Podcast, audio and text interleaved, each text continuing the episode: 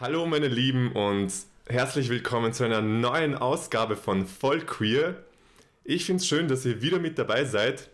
Heute habe ich ein Thema für euch vorbereitet, das mich persönlich auch etwas berührt, weil ich eben, wie vielleicht manche von euch wissen, kroatisch-bosnische Wurzeln habe und das Thema Homosexualität am Balkan jetzt eher ein Thema ist, was unter den Teppich gekehrt wird.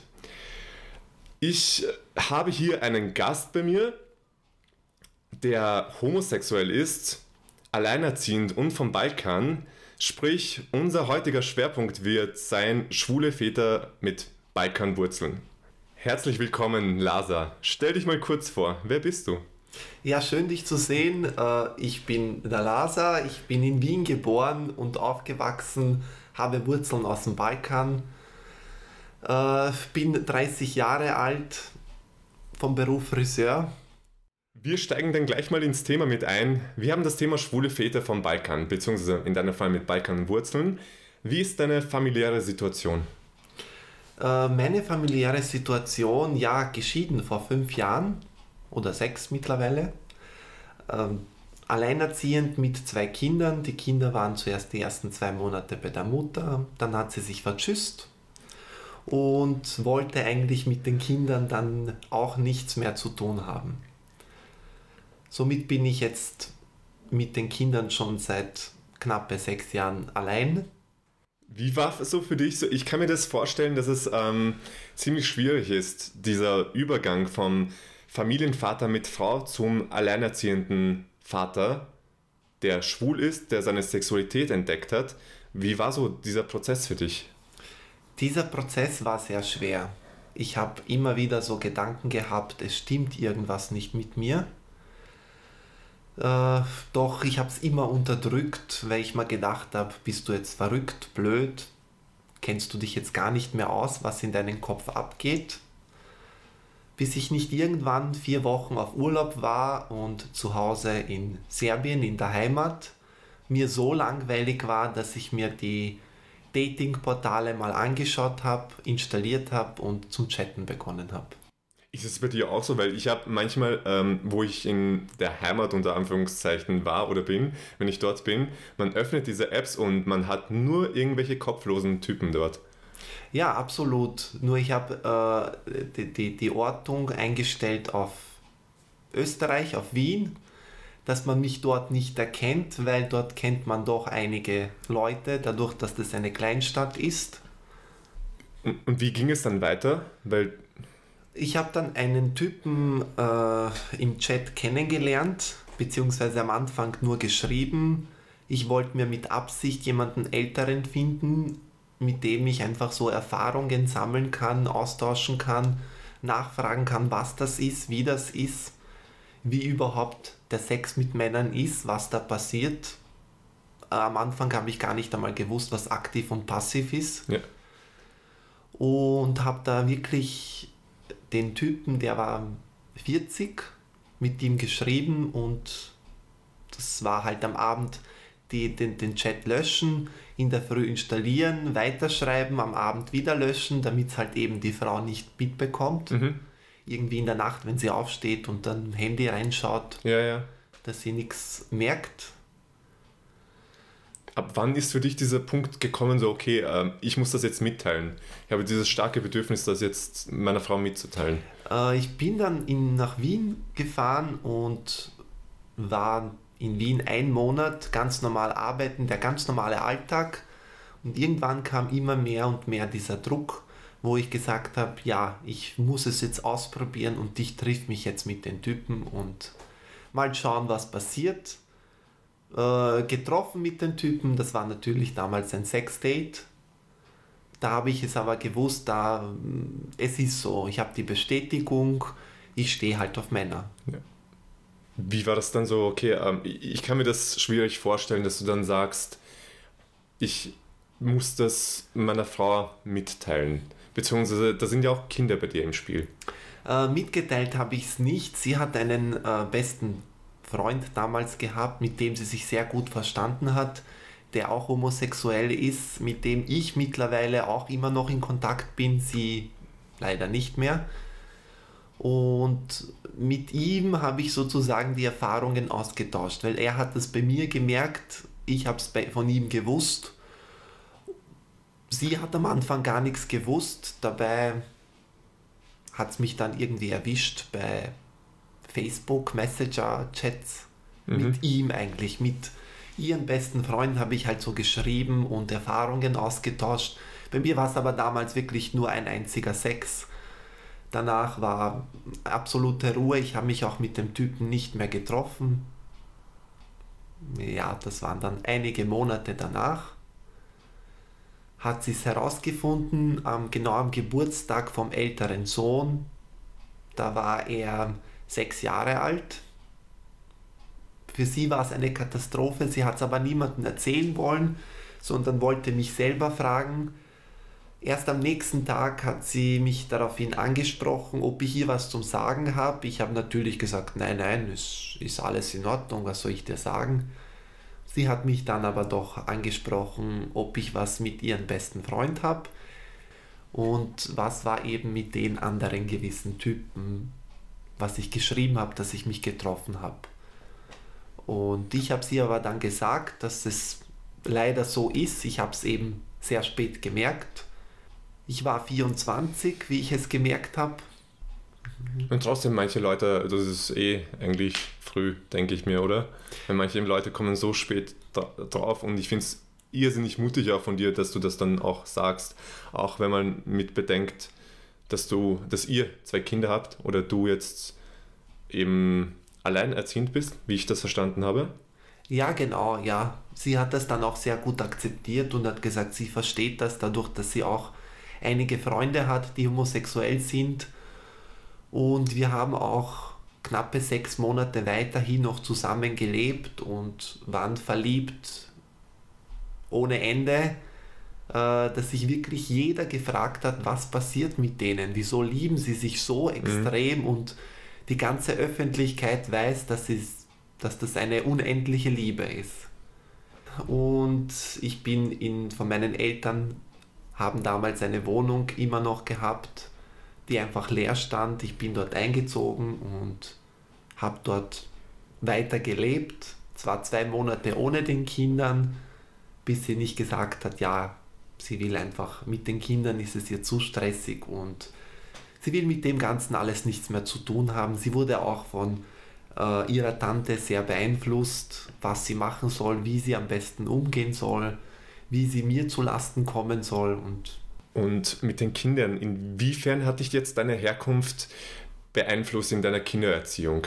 Weil ich kenne das jetzt zum Beispiel von mir. Ich denke mir, viele Leute, die jetzt zuhören aus Deutschland Österreich, kennen diese Kulturunterschiede jetzt vielleicht nicht. Ich kenne das von mir, man ist dieser Umgang untereinander, also sowohl zwischen den Elternpaaren, Elternteilen, als auch zwischen Eltern und Kind, ist manchmal so lieblos einfach. Dieses, ähm, diese Schimpfwörter, die man sich da gegenseitig einfach ähm, an den Kopf schmeißt, haben mich zum Beispiel sehr beeinflusst, sodass ich dann in meiner Wortwahl sehr darauf bedacht bin, was ich sage und wie ich es sage, weil ich halt weiß, wie mich die Worte beeinflusst haben. Hat, hat dich dieser Balkanbezug auch irgendwie auf eine Art und Weise beeinflusst in deiner Kindererziehung? Nein, eigentlich ganz und gar nicht. Ich bin hier geboren, groß geworden. Ich kenne das von meinen Eltern gar nicht. Sicher waren da also die typischen Balkan-Ausdrücke bzw. Schimpfwörter, wie man die auch nennen kann. Ja. Aber mich, mich hat das eigentlich nicht jetzt äh, unterdrückt meine Kinder haben wir damals auch, wie wir noch zusammen waren, gemeinsam so offen erzogen, eigentlich modern auf die Art und Weise. Und ich mache es auch immer noch. Ich rede mit meinen Kindern sehr offen und wir besprechen auch alles gemeinsam und wir haben, die Kinder haben auch keine Hemmungen, wenn sie mir jetzt irgendwie was sagen, ja, ich habe jetzt eine Freundin oder ja, vor drei Wochen ist es dazu gekommen, dass er mir gesagt hat, ich habe Schamhaare bekommen. Aber das sind so diese Gespräche, wo ich mir so denke, wenn du das mit deinen Eltern schaffst, irgendwie, sei es Mutter, Vater oder sonst irgendjemand, wenn du solche Gespräche mit deinen Kindern irgendwie schaffen kannst, dann kann das irrsinnig dazu beitragen, dass du so ein super Verhältnis einfach zu ihnen hast. Gut, äh, solche Gespräche habe ich tatsächlich nicht mit meinen Eltern gehabt. Also ich habe meinen Eltern damals nicht sagen können, ja, ich habe jetzt Schamhaare. Das wäre mir damals zu peinlich gewesen. Äh, wobei ich sage, ja, meine Kinder sollen das nicht mit so erleben und sie ja. sollen einfach offen sein zu mir und mir alles erzählen. Und ich sage dann auch immer, ja, jetzt haben wir Geheimnisse vor den Großeltern, das werden wir denen jetzt nicht erzählen und mhm. somit lernen sie auch offener zu sein zu mir mhm. und mir einfach alles zu erzählen. Ich finde, das ist auch das, was ich sage es unter Anführungszeichen, unserem Kulturkreis so ein bisschen fehlt. Ich freue mich aber jedes Mal zu hören, dann zum Beispiel von einer Freundin von mir, sie redet mit ihrer Mutter sehr offen über Dates, über was sie mit wem erlebt hat. Und das freut mich dann auch jedes Mal, wenn ich höre, okay, jemand kommt aus Serbien, Kroatien, Bosnien und hat aber nicht dieses dieses ähm, Standardverhältnis, dieses, ich, ich nenne es mal dieses grobe Verhältnis zu seinen Eltern irgendwie. Beziehungsweise zu näheren Familienmitgliedern, in deinem Fall deine Kinder. Ja, genau, ja, das stimmt. Ich, hab, ich war damals sehr verschlossen eben. Und aber mittlerweile, wenn ich mal denke, ich rede mit meinem Vater, rede ich solche Sachen nicht. Er hat mich nie daraufhin angesprochen, bist du jetzt schwul oder hast du jetzt einen Freund? sicher kamen dann immer so, ah, seid ihr jetzt zusammen, aber jetzt nicht so irgendwas, was mich schikaniert. Mhm. Äh, mit meiner Mutter sitze ich oft vor dem Fernseher und wir reden dann, ah, schau dir den an, der ist süß und der ist hübsch und ja. dann kommen dann meistens so, so Gespräche, äh, du brauchst jemanden, bitte such dir einen Partner, du wirst irgendwann mal vielleicht doch alt und. Dieses, äh, man braucht unbedingt jemanden, ich kenne das auch aus von, von meiner Familie und so weiter oder von dem Kulturkreis. Ich nenne es jetzt mal in dem ganzen Gespräch Kulturkreis und meine damit jetzt Serbien, Bosnien, Kroatien. Ich kenne das, dass alle Leute so sagen, man braucht unbedingt jemanden. Es ist diese Wortwahl, man braucht jemanden. Und ich finde halt, die Leute unten sozusagen, die heiraten so schnell, die werden so, kriegen so schnell Kinder und das Ganze, weil sie eben dieses Mindset haben, sie brauchen unbedingt jemanden. Weil sie eben nicht gelernt haben oder nicht lernen, mit sich selbst mal irgendwie klarzukommen. Bei mir war es einfach tatsächlich damals, ich kann mich erinnern, das war mit 17, wir waren so verliebt ineinander, dass ich gesagt habe, okay, entweder ziehst du zu mir ein oder wir müssen aufgeben, weil diese weite Entfernung, sie ist doch aus Serbien auch gewesen und ist dann aber nach Wien gezogen, dass ich einfach gesagt habe, so, so geht das nicht weiter. Die Handyrechnungen kommen bei dir und bei mir an ja. und es zahlt sich alles nicht mehr aus. Um auf deine Kinder zurückzukommen, du hast auch gesagt, du redest sehr offen mit deinen Kindern über solche Themen wie Homosexualität. Und zum Beispiel, dass du, wenn du mit deiner Mutter ferngeschaut hast, hast du vorhin gesagt, dass du sagst, okay, hey, der ist doch hübsch, der ist doch sehr attraktiv und so weiter. Passiert sowas auch bei deinen Kindern oder mit deinen Kindern? Äh, ja, das ist passiert. Also vor sechs Jahren, wie wir uns getrennt haben, ist irgendwann der Ältere zu mir gekommen. Der war mit seiner Mutter irgendwo zu Besuch bei ihrer Familie und die komplett gegen mich natürlich sind. Ähm, er hat mich gefragt, Papa, was ist denn das schwul? Und ich habe ihm angeschaut, ich habe in dem Moment, natürlich ist das jetzt so ein Schuss, dass ich nicht gewusst habe, was soll ich dem Kind jetzt erklären. Ich meine, er ist fünf, sechs Jahre alt, einem Kind sowas zu erklären. Ich habe sie dann angeschaut, sie hat gesagt, ja, es tut mir leid, das wurde einfach dort besprochen. Ähm, ich habe ihn dann offen und, und ehrlich gesagt, schau, äh, das ist genauso wie Mama und Papa sich früher geliebt haben ist es genauso, wenn sich jetzt zwei Männer lieben. Sagt er mir, ja, Papa, und du bist schwul, habe ich gehört. Sage ich, ja, ganz genau. Ich habe früher Frauen geliebt, jetzt liebe ich einfach Männer. Und der hat mich ganz herzig angeschaut und hat mir gesagt, ja, Papa, ich bin auch schwul, weil ich liebe dich. Und wir zwei sind Männer. Und ich habe ihn äh, natürlich dann immer wieder nachgefragt, ist das schlimm für dich?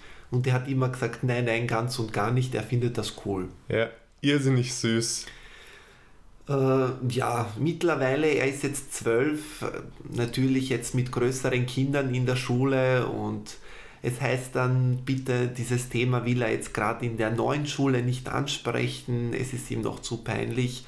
Allerdings in der vierten Klasse haben sie im, im Biologieunterricht äh, über sexuelle Orientierungen gesprochen und er war so stolz drauf und hat vor der ganzen Klasse gesagt, ja, mein Papa ist schwul. Hat die Lehrerin gesagt, er ist homosexuell und er, sie hat, er hat trotzdem immer wieder gesagt, nein, er ist schwul. und dann hat, hat die Lehrerin mir das nämlich nachträglich erzählt, sind alle Kinder aufgestanden, sind zu ihm gekommen und wie ist das und was ist das? Und die haben ihm alles ausgefragt, ja. wie das abläuft. Die Lehrerin hat es nämlich auch dann aufgeklärt.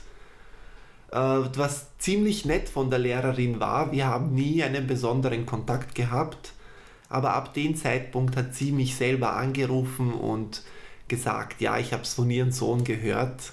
Ähm, ja, super, ich äh, freue mich für Sie, dass Sie so einen offenen Weg gehen. Wenn Sie irgendwie Unterstützung brauchen, äh, melden Sie sich. Wenn Sie Lernunterstützung mit den Kindern brauchen, melden Sie sich.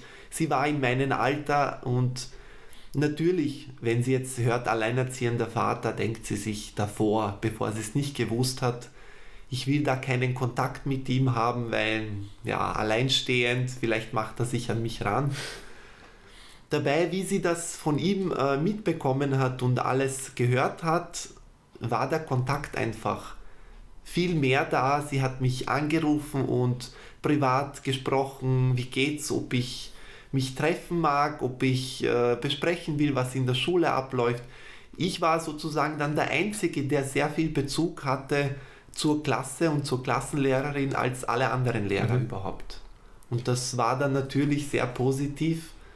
Für ihn war es auch, er war komplett selbstbewusst und hat eben auch gesagt, ja, mein Papa ist schwul.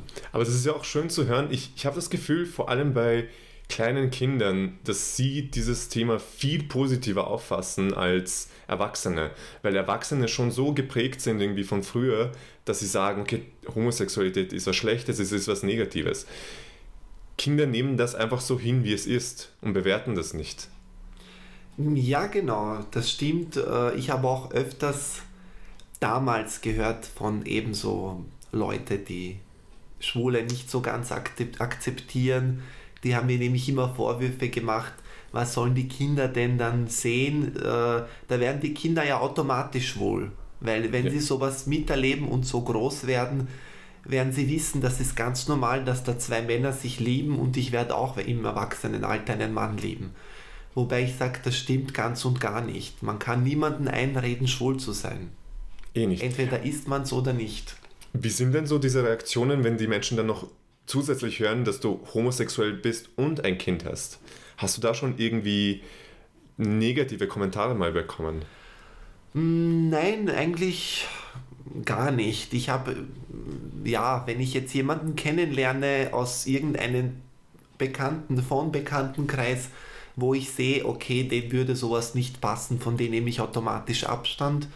Aber von äh, die Leute, die positiv auf sowas zugehen, die fragen mich dann eben meistens, äh, ist es dein Kind oder ist es adoptiert? Und sie kennen sich dann meist gar nicht aus, mhm. wobei sie lassen sich es auch erklären und sind dann auch so ganz positiv und äh, gehen auf einen ein und sie sagen selbst dann sehr, dass sie sehr stolz sind auf, auf, auf mich und äh, sie nehmen das sehr gut an. Ja. Aber ich, ich denke auch, dass du auf dich stolz sein kannst, weil du bist irgendwie ein Beispiel, dass es funktionieren kann. Für alle da draußen, die homosexuell sind und sich ein Kind wünschen, dass man sagen kann, okay, es geht.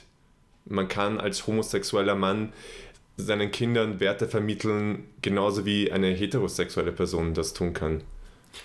Ja, das stimmt. Das stimmt und das ist auch so. Wobei ich mir denken kann, wenn ich jetzt äh, die Kinder nicht bei mir hätte und ich komplett jetzt ein Single-Leben hätte, mich verlieben würde womöglich und dann irgendwie verlassen werde oder mich trennen würde, wäre für mich so eine Trennung, glaube ich, viel schlimmer.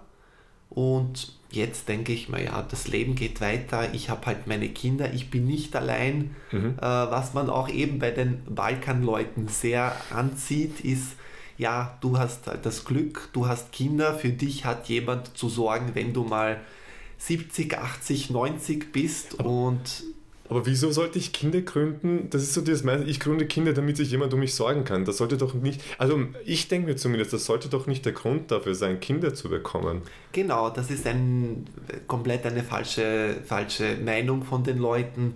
Und ich finde, Kinder bekommen, Kinder sich äh, adoptieren von mir aus oder überhaupt bei heterosexuellen Paaren man soll nicht die Kinder in die Welt einsetzen, um für jemanden dann mit 70, 80 zu sorgen, sondern weil man Kinder haben will aus anderen Gründen als Fürsorglichkeit ja. für jemanden. Um ihnen einfach diese Werte zu vermitteln, um das einfach jemandem weitergeben zu können, was man selber gelernt hat. Jetzt würde mich mal interessieren, inwiefern beeinflusst das so dein Datingleben? Wenn du jemanden triffst und die Leute wissen aber oder sie hören, beziehungsweise du sagst es ihnen, dass du Kinder hast. Wie sind da so die Reaktionen? Ja, das ist äh, sehr unterschiedlich am Anfang gewesen, wobei ich mich jetzt da sehr eingelebt habe. Ich arbeite auch sehr viel von zu Hause und auch sehr viel mit Klienten und da kommen im Prinzip verschiedenste Leute und wenn die Kinder dann wirklich abends äh, schon zu Hause sind und wirklich jemand zu mir kommt, die wissen das dann gar nicht, ist das jetzt ein Kunde oder wer das überhaupt ist. Wir setzen uns ganz normal hin und besprechen auch andere Sachen. Die Kinder sind aber auch meist jetzt schon beschäftigt, dass die sagen, die schauen im, im, im Zimmer dann äh, sich irgendeine Serie an oder beschäftigen sich mit Spiele. Der Ältere ist meistens auch viel beim Lernen. Während du ein Date hast, während ich ein Date habe, ja. Wobei das findet nicht so oft vor, weil ich mir denke, das muss nicht sein, wenn die Kinder mhm. da sind.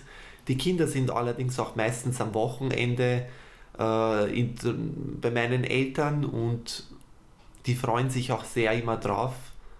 Und da bin ich praktisch jedes Wochenende allein.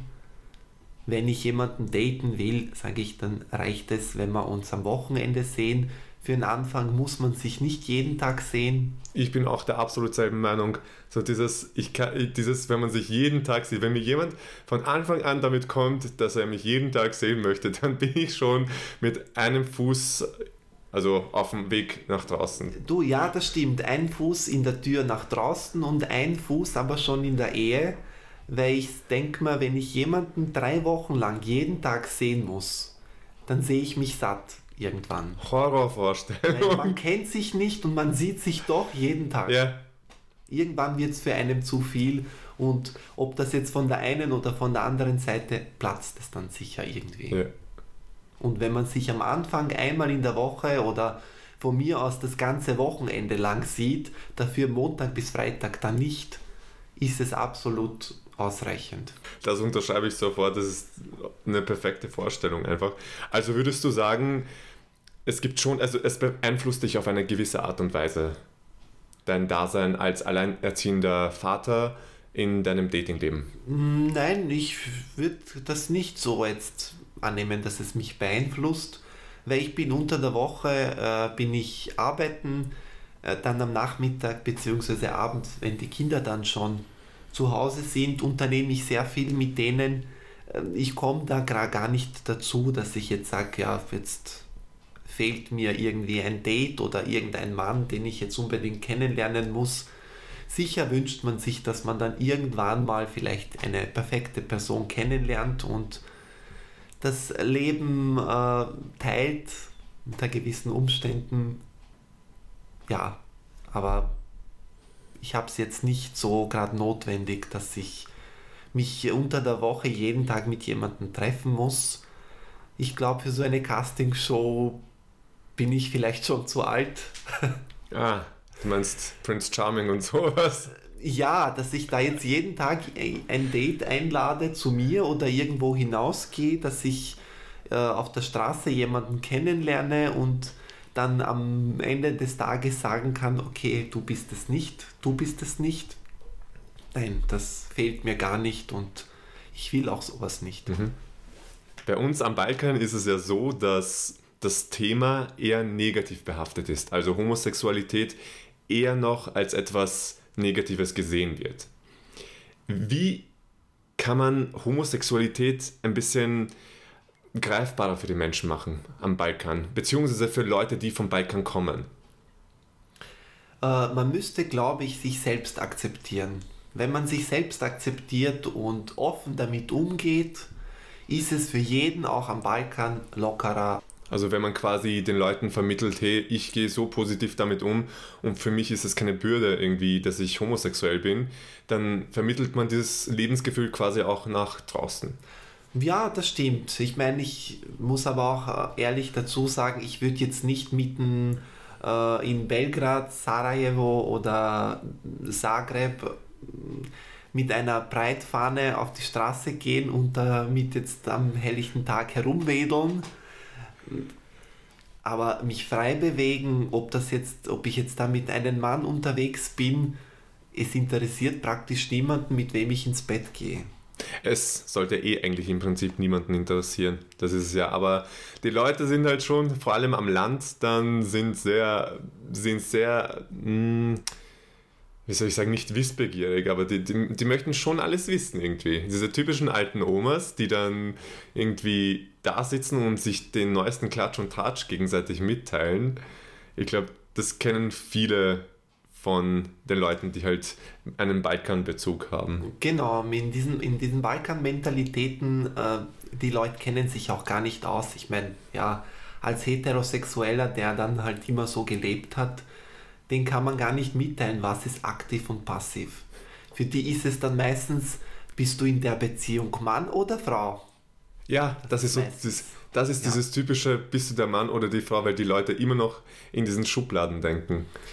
Äh, ich habe da aber auch einen sehr lustigen Vorfall gehabt. Ich habe zwei Cousins, mit den einen verstehe ich mich sehr gut. Für den anderen, ich habe mir immer gedacht, der ist irgendwo hinten nachgeblieben in seiner Welt und ich habe mit ihm gar kein Gesprächsthema, obwohl er in meinem Alter ist und der andere um einige Jahre älter ist als ich, äh, war immer diese Reaktion von ihm, was bist du eigentlich, Mann oder Frau? Und ich habe ihn am Anfang immer wieder ignoriert und wollte ihm nie irgendwas sagen. Ja. Wobei bei seinem Bruder, der hat das von Anfang an, hat er gesagt, das freut mich für dich, ich akzeptiere dich. Der war viel mehr in Kontakt sogar dann danach mit mir als der andere. Und dann war wieder mal so eine Situation, da waren beide da und der Jüngere hat mir dann gesagt, was bist du eigentlich in den ganzen äh, Schwulsein? Mann oder Frau? Ich habe ihm dann beinhart gesagt, du, das hat dich gar nicht zu interessieren, äh, was ich im Bett mache, weil ich frage dich nicht, was du mit deiner Frau im Bett machst. Und genau aus dem Grund habe ich viel mehr Kontakt mit deinem Bruder, weil er hat mich sowas noch nie gefragt und wird mich so eine Frage, wird mir so eine Frage noch nie stellen. Ich habe das Gefühl, ich habe jetzt einen sehr guten Überblick bekommen, wie es bei dir abgelaufen ist, wie du mit deinen Kindern umgehst und auch ein bisschen so diesen Balkan-Bezug hergestellt. Meine letzte Frage lautet immer an meine Studiogäste, welche Message möchtest du in die Welt hinaussenden? Welche Message? Also was möchtest du den Leuten mitgeben? Liebe Männer oder Frauen, überhaupt, ich rede jetzt auch für die lesbische Community, äh, wenn ihr dieses Gefühl habt, dass da was nicht stimmt und dass ihr doch irgendwie auf Männer bzw. Frauen äh, angezogen euch fühlt, einfach geht es euren Gefühlen nach. Es bringt sich nichts, wenn ihr in einer Ehe lebt mit einer Frau. Also da kann man auch immer noch sagen, ich trenne mich von der Frau äh, in einem guten Zusammenhang. Ich kann es ihr von mir aus noch erklären, warum wir uns trennen und lebe dann mein Leben. Lieber Lasa, danke dir für diesen wunderschönen Überblick über dein Verhältnis zu deinen Kindern, über deine Herkunft und wie du generell zu dem Thema Homosexualität und alleinerziehender schwuler Vater mit Balkanbezug stehst. Ich denke, ich habe für mich sehr viel mitnehmen können. Ich hoffe auch, dass die ZuhörerInnen viel mitnehmen haben können und bedanke mich riesig bei dir. Schön, dass du da warst. Und an alle, die zugehört haben, in zwei Wochen gibt es schon die nächste Folge. Folgt mir auf vollqueer.podcast auf Instagram und bis zum nächsten Mal. Vielen Dank, danke euch.